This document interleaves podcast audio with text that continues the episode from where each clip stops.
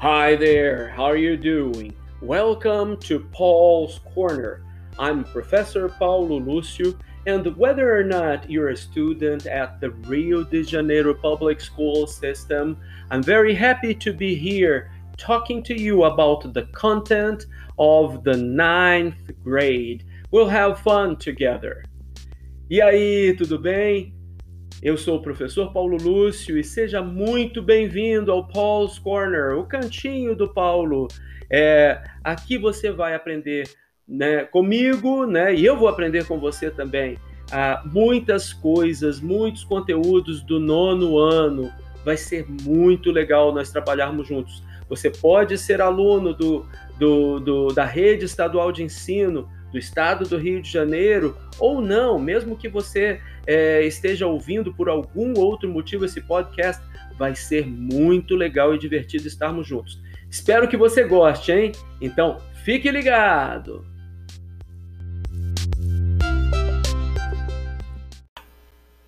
Nono ano, segundo bimestre, episódio 2, aula 2. Hi there, how are you doing?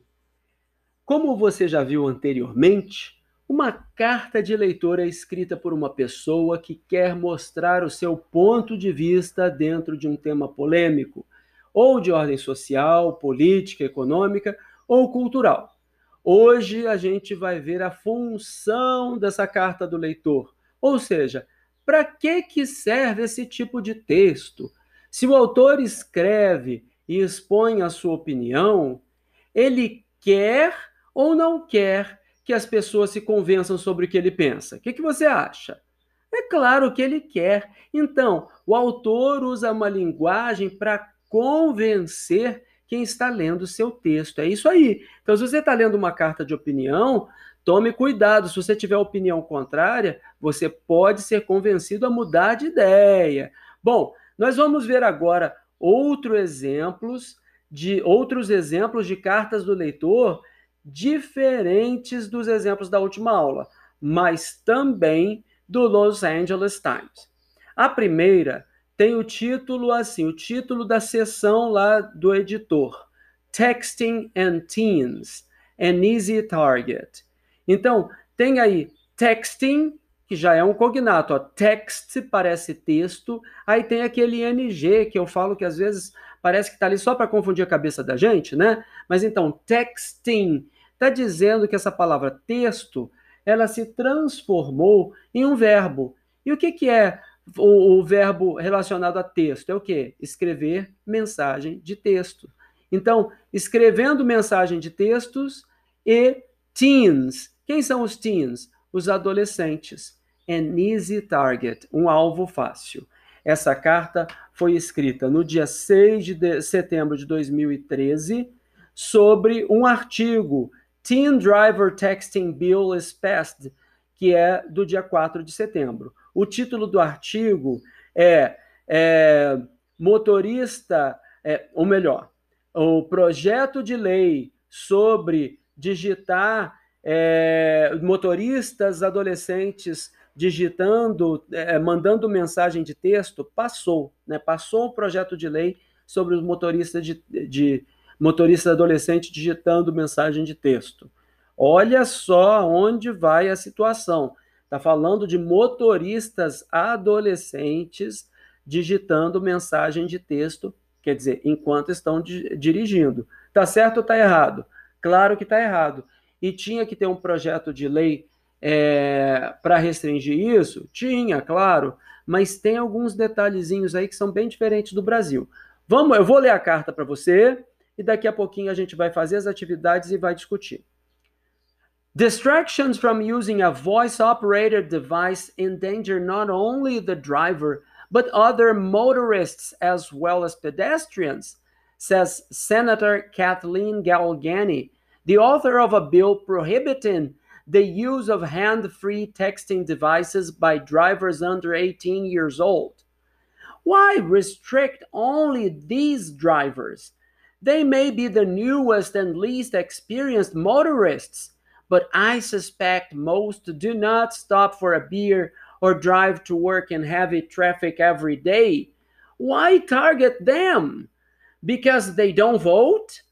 Why did the bill not protect motorists and pedestrians endangered by drivers 18 and older, a much larger group? Errol Miller.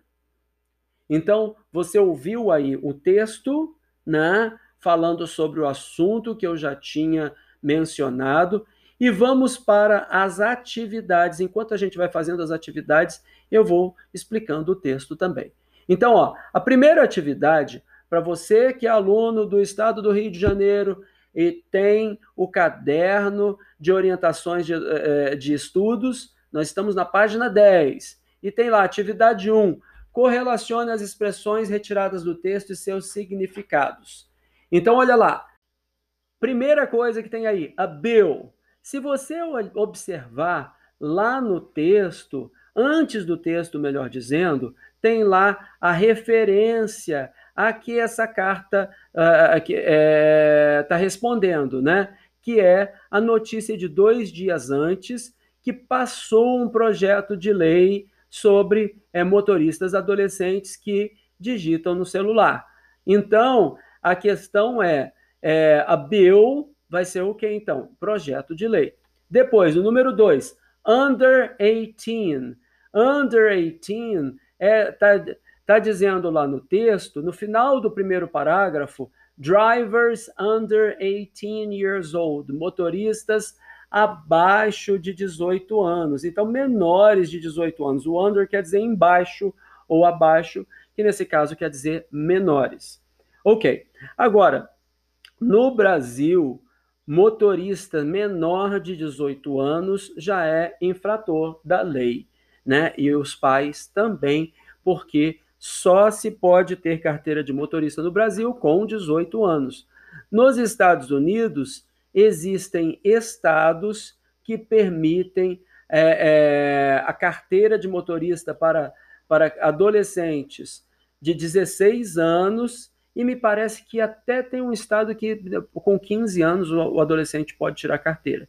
Então, 16 e 17 é bem comum, ok? Depois, número 3, Drivers. Drivers quer dizer o quê? Essa palavra é simples, motorista. O tempo todo está falando de drivers.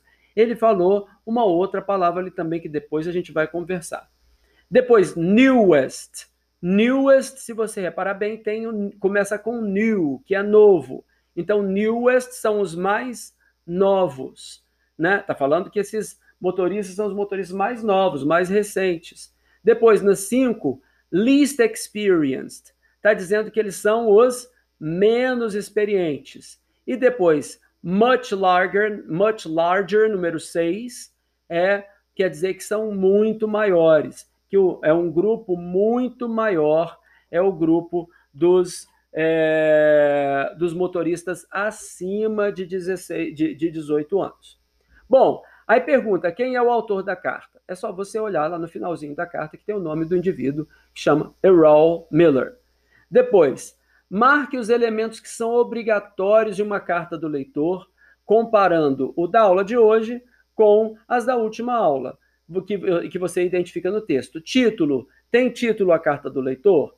Tem. Se você olhar lá em cima, as cartas do leitor, a seção de cartas do leitor tem um título com todas as cartas falando do mesmo assunto.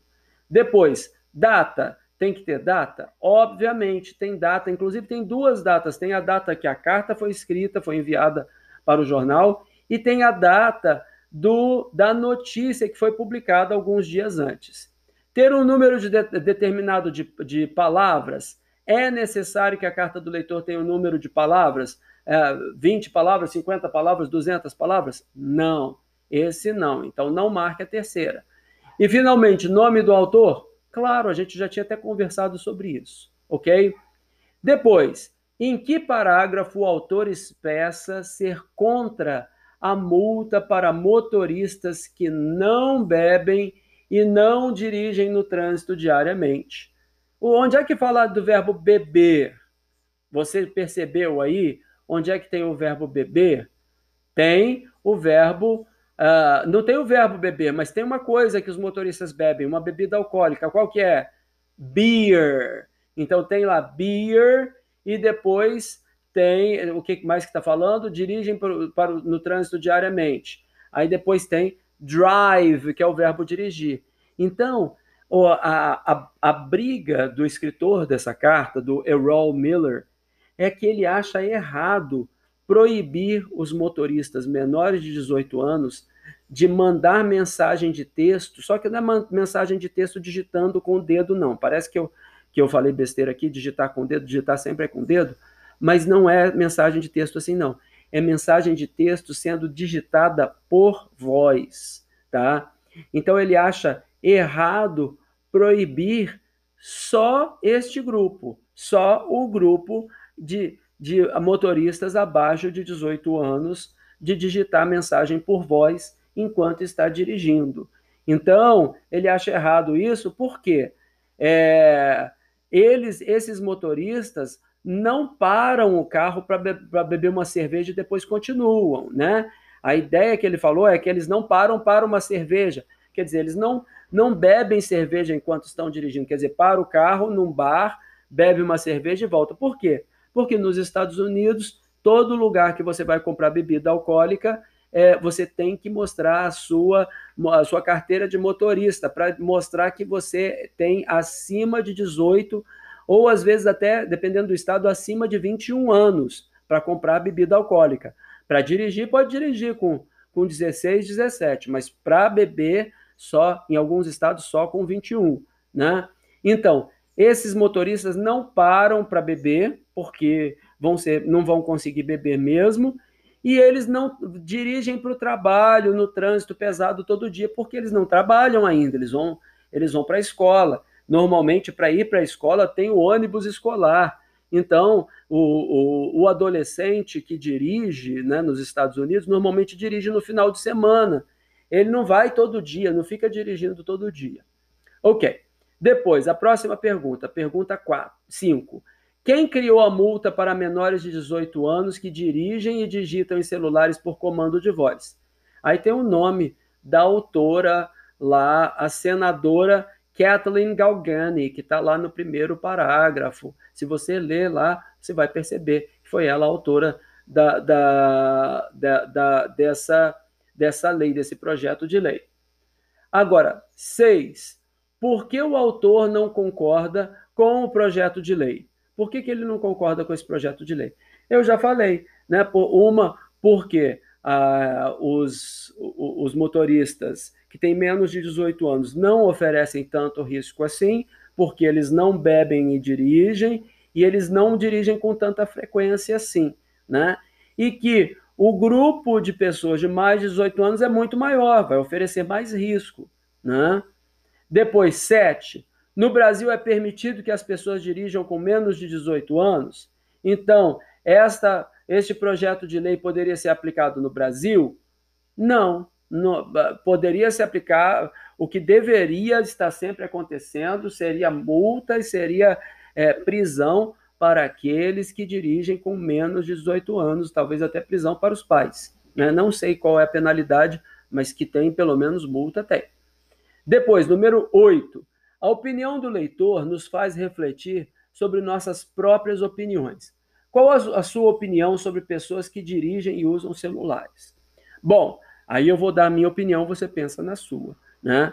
Eu acho que é, o celular atrapalha de qualquer forma. Mesmo que você digite texto, mande mensagem de texto digitando por voz, mesmo que você esteja com um fone de ouvido e você fale no celular, você é, atenda por comando de voz e você fa só fale no celular sem ficar olhando para o celular, colocando a mão no celular, mesmo assim é perigoso. Por quê?